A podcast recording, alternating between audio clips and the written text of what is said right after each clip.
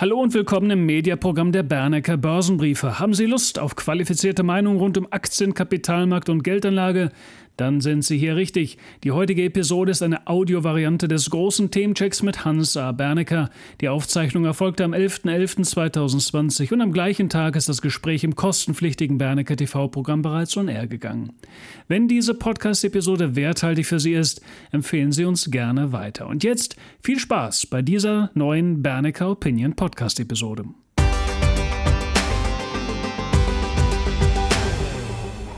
Hallo und herzlich willkommen, meine Damen und Herren, hier zum Bernecker TV. Ich darf gleich mit Hans A. Bernecker auf große Themen schauen. Dazu gehört weiterhin die US-amerikanische Spitzenpolitik, aber auch die chinesische Politik und natürlich die lang ersehnte Hoffnung auf den Impfstoff oder beziehungsweise die sich konkretisierende Hoffnung auf den Corona-Impfstoff. In einem solchen Rahmen gibt es natürlich Gewinner und Verlierer und an dieser Stelle geht es natürlich darum, die Chancen für Sie herauszuarbeiten. Gleich starten wir durch. Bleiben Sie dran.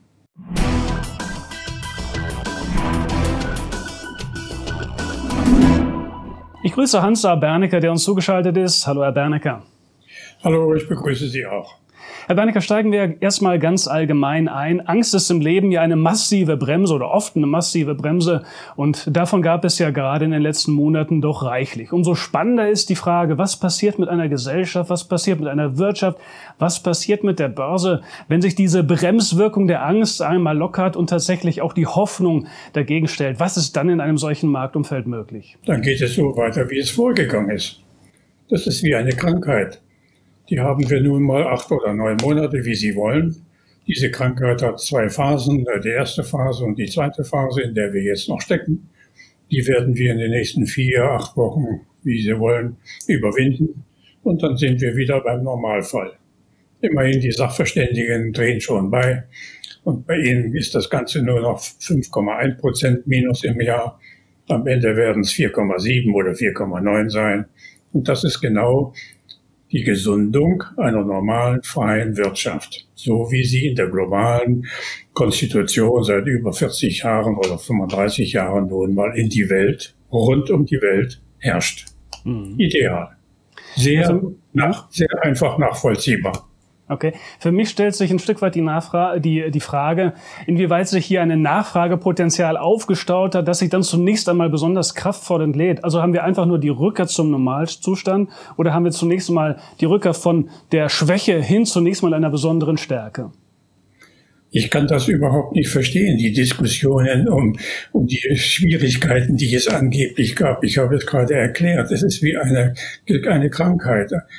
Und der Gesundheitsprozess oder Gesundungsprozess verläuft ja in der Regel nicht ganz so glatt. Manchmal gibt es kleine Rückschläge. Also wir ne, sagen jetzt den Lockdown, nennen wir es jetzt nochmal oder die zweite Welle. Diese wird also, wie gesagt, in ein paar Wochen erledigt sein. In Deutschland war bei den anderen ein bisschen später. Spätestens im nächsten Jahr sind wir wieder auf dem alten Größ Größenordnungen des Wachstums. Unterschiedlich je nach Jahr natürlich, das ist richtig. Die, die Chinesen sind die schnellsten mit rund 6 Prozent.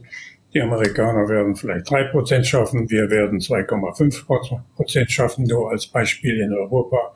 Und damit ist die Sache spätestens 2021 Ende oder 2022 erledigt. Bevor wir weiter in die Materie einsteigen und auf andere Themen schauen, vielleicht nochmal eine Timing-Frage. Wer in einem so schwankungsfreudigen Marktumfeld immer nur mit der Marktmeinung mitschwimmt, läuft der Gefahr, chronisch daneben zu liegen, chronisch unglücklich im Timing zu agieren. Jetzt haben wir gerade eine deutliche Stärke im DAX gehabt. Wie sollte der Anleger damit umgehen? Jetzt einfach hinterher springen oder sollte er erstmal auf einen kleinen Rücksetzer warten? Also grüner wird's nicht mehr. Das habe ich heute geschrieben im Abideli. Wir haben klare Verhältnisse geschaffen. Ja, ich habe gesagt, natürlich der, der Wahltermin war ein schwieriges Datum und B, der nochmalige Lockdown vor, vor etwa acht Tagen war natürlich eben diese genannten Rückschläge. Die haben dann eine Wirkung von drei oder vier Tagen, mag sein. Heute stehen wir kurz, oder in den nächsten Tagen stehen wir kurz vor einem neuen Hoch im, im DAX. Das müsste also eine Überspringung der, der Marke 13.800 ähm, sein. Die Amerikaner haben es schon teilweise vorgemacht. Damit geht das Ganze wunderbar in Ordnung. Spätestens in, ich meine, vier Wochen haben wir das Ganze technisch bewältigt. Dass die Deutschen immer ängstlich sind, Das muss ich nicht wiederholen. Die lieben nun mal das Risiko und die Vorsicht, aber sie vergessen dabei die Chancen. Mhm. Wir haben es ganz einfach. Die Verlierer, die Corona-Verlierer, die größten, werden die größten Gewinner sein. Und die größten Gewinner in, in, in der Corona-Krise werden die nächsten Verlierer sein. Also das kann ein Sechsjähriger verstehen. So einfach ist das. Okay, gut. Dann haben Sie schon einige Dinge der, dieser Sendung vorweggenommen. Wir wollen nämlich gleich noch konkreter werden in beide Richtungen. Aber schauen wir vorher noch mal kurz mit einem Seitenblick auf die amerikanische Politik. Inzwischen ist die Sachlage rund um die Spitzenbesetzung des Weißen Hauses ja etwas klarer geworden. Und manche hat vielleicht damit die Hoffnung verbunden, jetzt ändern sich großartige Dinge. Wie ist Ihre Erwartung, wenn Joe Biden tatsächlich ins Weiße Haus einzieht? Verändern sich wirklich die, die grundsätzlichen Ansätze in der amerikanischen Außenpolitik, auch was China beispielsweise angeht, was Europa angeht?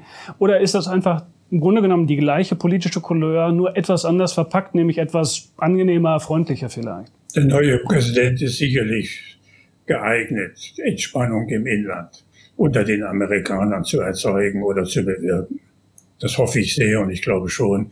Er ist ja ein friedlicher Mann mit ordentlichen Ausdrücken. Das geht, das kriegt er hin.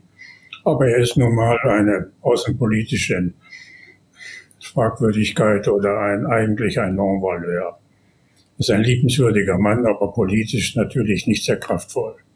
Also viel bewirken wird er gar nicht und er wird es auch gar nicht wollen. Ich finde ich, für die Amerikaner und für mich ist entscheidend, was die 330 Millionen Amerikaner wollen. Das habe ich vor acht Tagen schon gesagt. Und das werden sie durchsetzen. Sie werden keineswegs irgendwelche Abstriche machen, weder gegenüber China, abgesehen von Kleinigkeiten, oder Europa, ebenfalls von Kleinigkeiten abgesehen. Amerika steht vor der Situation unverändert, dass sie ihre Marktposition politisch und wirtschaftlich rechtfertigen und verteidigen müssen. Und das führt zu einem permanenten Konflikt mit den Chinesen wie auch immer, unter welchen Gesichtspunkten auch immer.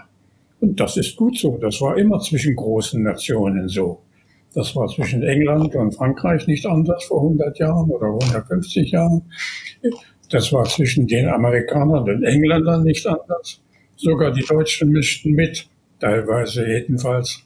Kurzum, diese Konstellationen, das muss ich jetzt alles nicht lange ausführen, wird es immer geben. Wichtig ist, wie man damit umgeht nicht mit Polemik, sondern klug nachgedacht und immer unter dem Gesichtspunkt, was nützt mir das Ganze? Wo muss ich mich so stellen, dass ich einen Vorteil daraus erwirke?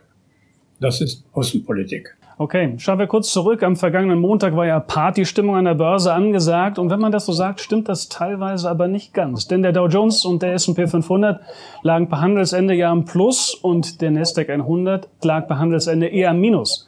Werten Sie diese Diskrepanz als Vorboten eines grundsätzlichen Vorzeichenwechsels oder Gezeitenwechsels, also hin, weg von Growth zu Value, weg von äh, Growth hin zu Zyklikern? Das haben wir mehrfach besprochen und nun sind wir dabei.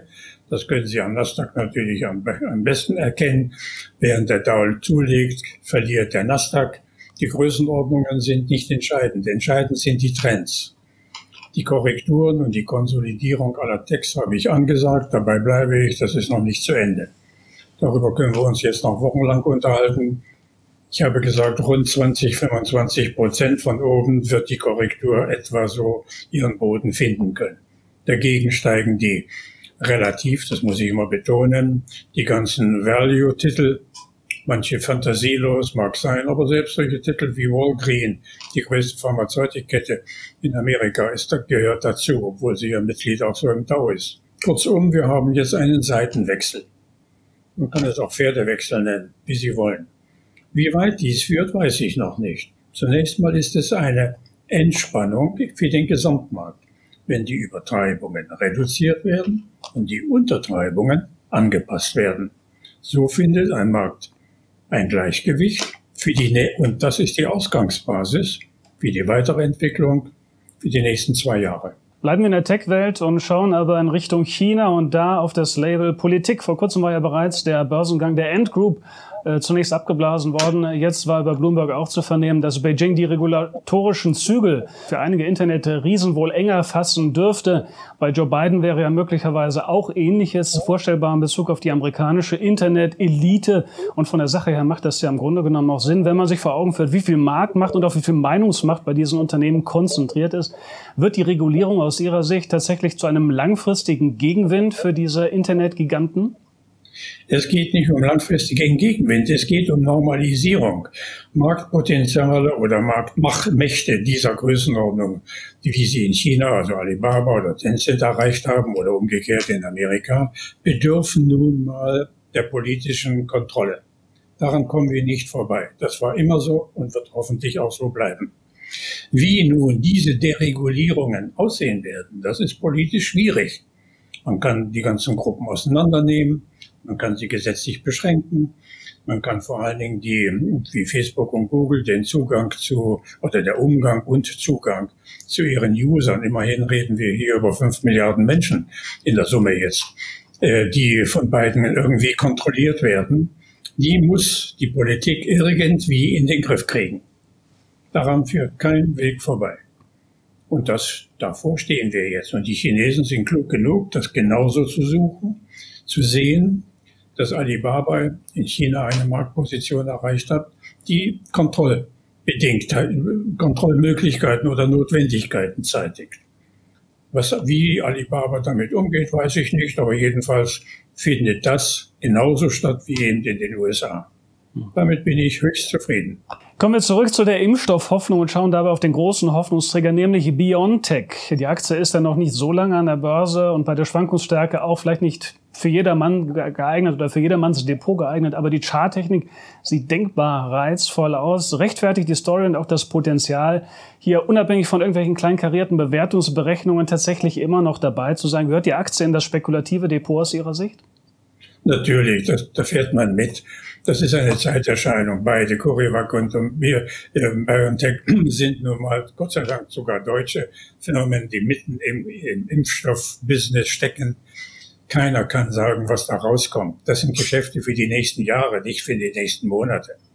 Wenn Sie also tatsächlich die ersten oder unter den ersten sein werden, vielleicht mit Pfizer zusammen, dann ist das natürlich eine Erwartungsprämie, die jetzt da drin steckt. Aber die Börse lebt davon. Also ich bin von Anfang an dabei gewesen und habe das Glück gehabt, dass ich gesagt habe, also ich als Aktienbörse, das Glück gehabt, dass es jetzt bestätigt ist. Und bei jeder technischen Schwäche, die es natürlich gibt, das hängt von den Tagesnachrichten ab, spielt man mit. Das gehört zur Börse heute. Das kann ich immer nur wiederholen. In beiden Fällen ist man dabei. Genauso wie man bei Tesla dabei war. Ich muss das jetzt nicht wiederholen und demnächst bei anderen kreativen Unternehmen, klein wie groß, wenn es um die, die Wasserstofftechnik geht. Das wird ebenfalls ein Thema werden oder Brennstoffzelle etc. Okay, Herr Bernecker, zu den großen Gewinnern äh, rund um diese Impfstoffhoffnung gehörte natürlich auch das Thema Reisen bzw. Unternehmen aus diesem Sektor. Es gab heftige Kurssprünge bei Deutsche Lufthansa, TUI, äh, Norwegian Air, äh, Cruise Lines beispielsweise. Zwei Fragen vielleicht dazu. Die erste erübrigt sich fast schon, aber ich stelle sie trotzdem. Macht es äh, für die Börsennachzügler, die noch nicht dabei sind bei diesen Aktien, immer noch Sinn, hier an Bord zu gehen? Und die zweite Frage, die richtet sich auf das Timing. Dass es in den kommenden Monaten einen Impfstoff geben könnte, verändert die Welt ja zunächst noch nicht wirklich, was den heutigen Stand angeht für diese Aktien. Das heißt, bei diesen Unternehmen dürfte weiterhin erstmal Ebbe in der Kasse angesagt sein. Es dürften noch schwierige Monate folgen, bis dann tatsächlich die, die Normalisierung erfolgt. Macht es vom Timing her Sinn, auch nach dem jüngsten Kurssprung sofort dabei zu sein oder sollte man hier auf einen Rücksetzer warten? Schauen Sie sich einfach einen Chart an von den beiden, also TUI und, und äh, äh Lufthansa in Deutschland die Amerikaner, das gilt das gleiche, United Airlines oder äh, American Airlines etc. Der, der jetzt einsteigt, hat eine glatte 100 bis 150 Prozent Chance dafür, dass er die Nerven behält und einfach wartet. Und zwar so lange wartet, bis A, ein Impfstoff vorliegt, B, die, diese Wirkung äh, auf die Reisedestination, auf die Reiseszene abfärbt. Das wird sich ja unmittelbar dann ergeben sowohl für die normalen Flüge wie auch für die Touristik, Touristikflüge. Das baut sich dann eben auf. schrittweise, natürlich hektisch, ist ja logisch, geht ja nicht anders. Nach, je nachdem, vielleicht sogar von Tag zu Tag oder von Woche zu Woche werden sich die Zahlen ändern. Hier bedarf es einer Perspektive und einer Weitsicht. Wenn ich, ob ich jetzt die Lufthansa bei sieben oder acht Euro kaufe, ist völlig unwichtig. Entscheidend ist, wo sie hingeht. 17, 18 wird irgendwo äh, das Ende sein. Das sind 100 Prozent und dafür warten wir 12 oder 18 Monate. Das reicht. Bei TUI ist das das Gleiche, egal ob die jetzt nun vom Bund noch gestützt werden müssen oder nicht gestützt werden müssen. Hier passiert das Gleiche. Das sind natürlich besondere Ereignisse, die es sonst nie gegeben hat, dass eine Pandemie in dieser Form in eine solche Branche einschlägt, wirklich wie ein, wie ein Blitzschlag. Also das sind Gelegenheiten, die näheren Einzelheiten lesen Sie in der nächsten Aktienbörse. Kommen wir von der Reisebranche zum Ölmarkt, denn äh, der Weg, der thematische Weg ist ja nicht weit zwischen diesen beiden Themenfeldern. Ist die Impfstoffhoffnung auch ein Rückenwind für den Ölmarkt? Macht es Sinn, jetzt auf einen steigenden Ölpreis zu setzen, einerseits, oder andererseits auch konkret auf ölnahe Titel, wie zum Beispiel eine ExxonMobil? Der Ölpreis ist in den letzten Wochen identisch gewesen mit dem Stimmungsbild rund um die, um die Impfe wie auch immer Sie sie nennen wollen. In dem Moment, wo ein Impfstoff vorliegen wird, wird natürlich die Reisetätigkeit weltweit, unterschiedlich, aber weltweit zunehmen. Und damit beginnen alle Airlines der Welt das Gleiche, was sie schon zweimal gemacht haben. Wir, sie müssen den gesamten, ihre gesamten Dispositionen wieder hochfahren. Das machen die ja sehr sorgfältig. Insider wissen, wie man das macht. Das will ich jetzt nicht erklären. Jedenfalls wird dann der Ölpreis sukzessive wieder anziehen von den Terminmärkten her und nicht vom Kassamarkt her, sondern von den Termindispositionen der Airlines, die die empfindlichsten Marktteilnehmer auf dieser Schiene sind. Also, so wie der Impfstoff zur Verfügung steht, würden dann also die ganzen Verkehrsbedingungen in aller Breite zunehmen und mithin auch der Ölpreis. Wenn wir uns trotzdem mal äh, ExxonMobil beispielsweise anschauen, die Aktie ist ja sehr stark gefallen, deutet einen Boden an unten. Ist das dann für Sie auch eine Parallelspekulation zum Ölpreis? Kann man hier einsteigen? Habe ich schon vor drei Wochen diskutiert, wiederhole ich jetzt. Das kann man blind machen. Der größte, äh, einstmals oder immer noch größte Ölkonzern der Welt hat einen Marktwert von 140 ähm, Milliarden Dollar. Das ist weniger als 10 Prozent von Apple. Daran kann, können Sie schon erkennen, wie die Differenzierungen gelaufen sind inzwischen. Dass hier eine Normalisierung notwendig ist, im Sinne dessen, was ich vorhin erklärt habe, liegt ja auf der Hand. Wo die dann landen werden, wahrscheinlich beim doppelten Kurs oder 60 Prozent, das weiß ich gar nicht. Jedenfalls ausreichend gut, um mich zurückzulehnen und zu sagen, einfacher geht's nicht. Schauen wir an dem Themenfeld vielleicht auch mal auf BASF. Da taucht Öl ja auch als Themenfeld auf, aber BASF ist natürlich breiter aufgestellt und man kann es natürlich auch in Bezug auf eine mögliche Konjunkturerholung generell hier äh, ansetzen bei der BASF. Die Aktie hat zuletzt auffällige Stärke gezeigt. Bei ungefähr 58 Euro liegt ein charttechnischer Widerstand. Wie ist aus Ihrer Sicht das Chance-Risikoprofil, wenn man als Anleger jetzt einsteigt? Natürlich kann man einsteigen und man kann natürlich sagen, mit dem deutschen Gesamtmarkt geht auch die BASF mit, genauso wie Bayer und die anderen. Die deutsche Chemie steht in einer Situation, wo ein dringender Umbau nötig wird. Bayer hat es frühzeitig versucht, leider ist die Sache mit Monsanto daneben gegangen und jetzt liegen sie erstmal auf dem Bauch. Wie sie das reparieren, weiß ich nicht. Die BASF war bis vor etwa acht Jahren der voll integrierteste Chemiekonzern der Welt, gleichzeitig der größte, gemessen am Umsatz. Aber er ist so komplex, dass man sagen muss, so funktioniert es künftig nicht mehr. Erfolgreich kann man heute nicht im Sinne des, der, der Konglomerate sein, sondern im Sinne der Spezialitäten. Also geht, muss, muss die BASF wahrscheinlich, Herr Baumgartner muss sich überlegen, äh, Herr Brudermüller, Entschuldigung, äh, wie er die ganze BASF in drei Teile teilt, als Beispiel. Dann lässt sich etwas daraus machen in dieser Struktur, wie Sie jetzt leben, dann leben Sie bestenfalls vom Rückenwind der allgemeinen Konjunktur. Einverstanden, geht auch gut, aber mehr ist nicht drin. Hm. Besonderheiten wird es nicht geben. Herr Wernicke, kommt der Corona-Impfstoff dann tatsächlich, dann schafft das ja nicht nur Gewinner, sondern auch Verlierer. Und wenn man sich anschaut, welche Aktien im Vorfeld profitiert haben, denke ich an HelloFresh, an Shop Apotheke, auch Trägerwerk, Delivery Hero, letztere ja sogar im DAX. Mit entsprechenden Derivaten kann man ja nicht nur auf der Long-Seite, also auf steigende Kurse setzen, sondern eben auch auf fallende Kurse setzen. Ist Delivery Hero und ähnliche Unternehmen, die vorher stark profitiert haben, tatsächlich auch eine Short-Möglichkeit für Sie, also wo man auf fallende Kurse spekulieren kann? Ja, natürlich. Die werden sich genauso deutlich korrigieren, vielleicht um 30 Prozent. Da ist alles möglich, denn sie sind nun mal die einmaligen Gewinner der Corona-Krise gewesen. Niemand hat damit gerechnet, die Chefs natürlich auch nicht. Also ich könnte das diesen Herren absolut, keine Frage. Das Ganze ist überzogen, jetzt wird korrigiert, so wie das bei den Hightechs der gleiche Fall ist. Vielleicht werden sie sich auch halbieren, das werden wir sehen noch. Aber jedenfalls besteht ausreichend Spielraum, um zu sagen, jetzt gehen wir erstmal short. Reizen wir das Ganze im Sinne einer Korrektur, wie vorhin schon beschrieben, wieder aus. Da ist eine Menge zu machen. TBD muss, muss, muss sich jetzt entscheiden, wie sie damit umgehen will. Meine Damen und Herren, bevor gleich noch ein weiteres Themenfeld angeleuchtet wird, ein organisatorischer Hinweis an dieser Stelle für Ihren Terminkalender.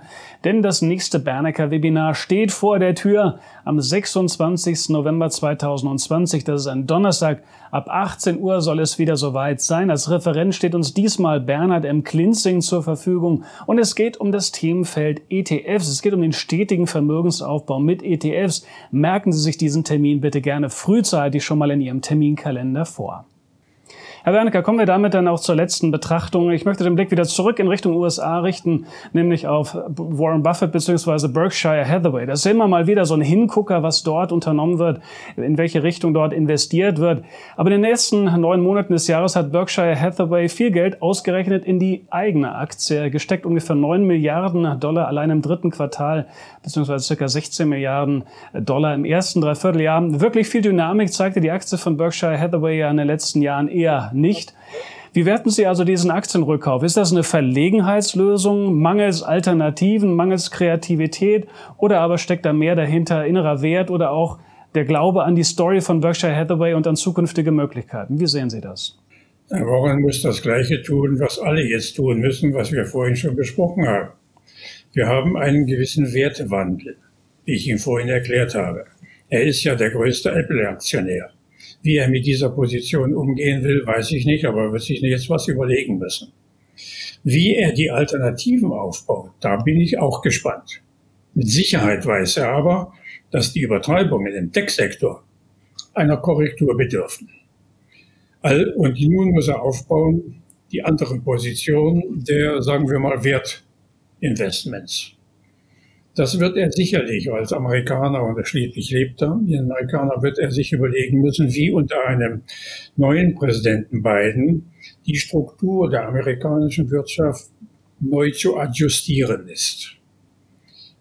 Die Verlegenheitslösung besteht darin, dass er erstmal seine eigenen Aktien kauft. Naja, das kann ich so hinnehmen und sehe das mal nach.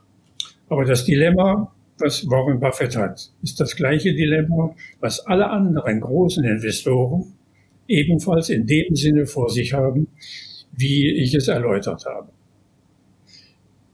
Interessanterweise habe ich gestern eine Grafik gelesen, die ich demnächst auch in der Aktienbörse verwenden werde, wo die Bewertung, die durchschnittliche Bewertung aller Techs exakt den gleichen, die gleiche Höhe erreicht hat wie im Januar 2000.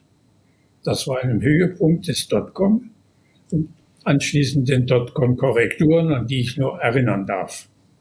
Das Gleiche steht uns im Prinzip jetzt ebenfalls bevor.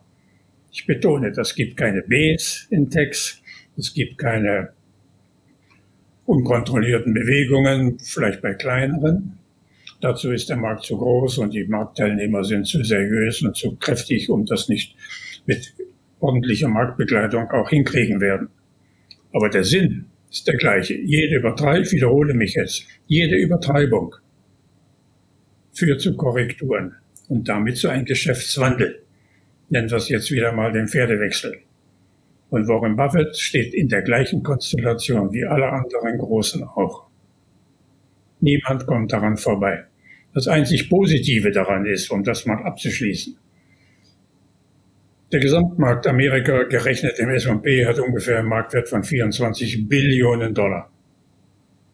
80 Prozent aller Aktien liegen in Amerika bei höchst soliden Fonds, Vorsorgeeinrichtungen aller Art. Der kalifornische ist der größte.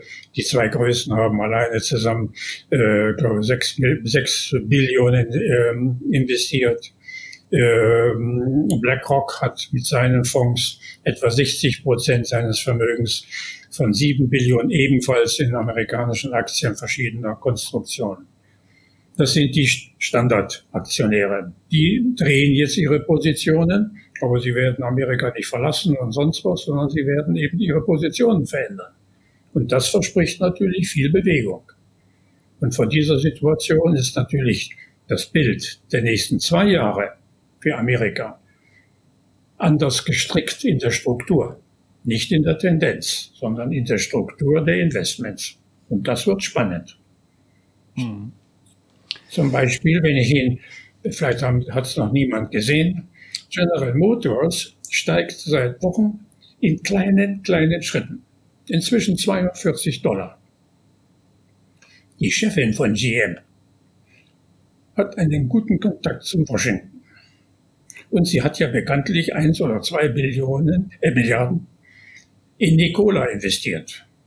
Nikola ist ja der Brennstoffspitze oder Konkurrent von Tesla. Was seit Wochen gibt es keine, keine neuen Notierungen oder Nachrichten zu dem Fall Nikola, ja, der ja ein bisschen spektakulär ist wegen angeblicher Tricksereien und so weiter. Nun kann man sich mal fragen, warum steigt der GM-Kurs? Das ist nun wirklich ein Oldie. Mit 50 Milliarden Dollar äh, Marktwert ist General Motors so groß wie BMW oder so schwer wie BMW. In solchen Dingen kündigen sich neue technologische Sensationen an, die man frühzeitig erkennen und mitspielen kann.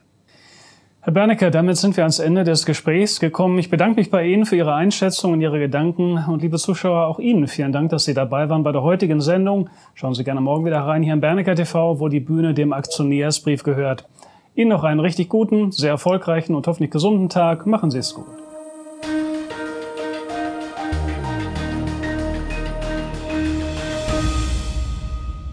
Bitte beachten Sie die nachfolgenden rechtlichen Hinweise.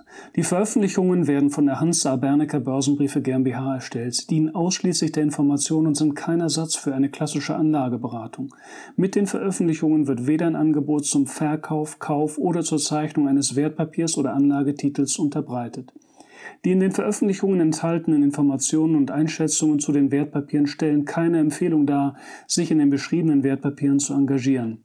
Die in den Veröffentlichungen gegebenen Informationen beruhen auf Quellen, die wir für zuverlässig erachten, jedoch keiner neutralen Prüfung unterzogen haben. Die Hans A. Bernecker Börsenbriefe GmbH übernimmt keine Gewähr und keine Haftung für die Richtigkeit und Vollständigkeit der hierin enthaltenen Informationen. Die in den Veröffentlichungen vertretenen Meinungen stellen ausschließlich die Auffassungen der Autoren und der Redakteure dar und können sich jederzeit ändern. Solche Meinungsäußerungen bzw. Änderungen müssen nicht veröffentlicht werden. Technische Analysen geben ebenfalls ausschließlich die Meinung der Redakteure wieder und ersetzen keine individuelle Anlageberatung. Es ist nicht ausgeschlossen, dass Mitarbeiter in Aktien oder sonstigen Anlageinstrumenten, die besprochen werden, selbst investiert sind. Jedoch kommen sie ihrer Tätigkeit mit einem Grad an Unabhängigkeit nach, die der Höhe des Risikos für die Beeinträchtigung von Interessen der Leser, Zuschauer oder auch Zuhörer angemessen ist. Eine Vergütung von Unternehmen, deren Werte in den Publikationen besprochen wurden, findet nicht statt. Die vergangene Entwicklung besprochener Wertpapiere und Anlageinstrumente ist nicht notwendigerweise maßgeblich für die künftige Performance. Der Wert jedes Investments kann sowohl sinken als auch steigen und Anleger erhalten möglicherweise nicht den investierten Gesamtbetrag zurück. Im Einzelfall kann auch ein Totalverlust nicht ausgeschlossen werden. Auch könnten Veränderungen von Devisenkursen negative Wirkung auf Wert, Kurs oder Gewinn von Investments haben. Bei Investments, für die es keinen anerkannten Markt gibt, könnten Investoren Schwierigkeiten haben, diese zu veräußern oder zuverlässige Informationen über den Wert oder das Ausmaß des Risikos, dem ein Investment unterliegt, zu erhalten. Die Veröffentlichungen dürfen weder vollständig noch teilweise nachgedruckt oder in ein Informationssystem übertragen oder auf irgendeine Weise gespeichert werden, außer im Falle der vorherigen schriftlichen Genehmigung durch die Hansa Bernecker Börsenbriefe GmbH. Die Weiterleitung der Veröffentlichungen ist untersagt, davon ausgenommen sind Video- oder auch Toninhalte, die wir selbst über Social-Media-Kanäle wie zum Beispiel YouTube, Facebook etc. veröffentlichen. Vielen Dank.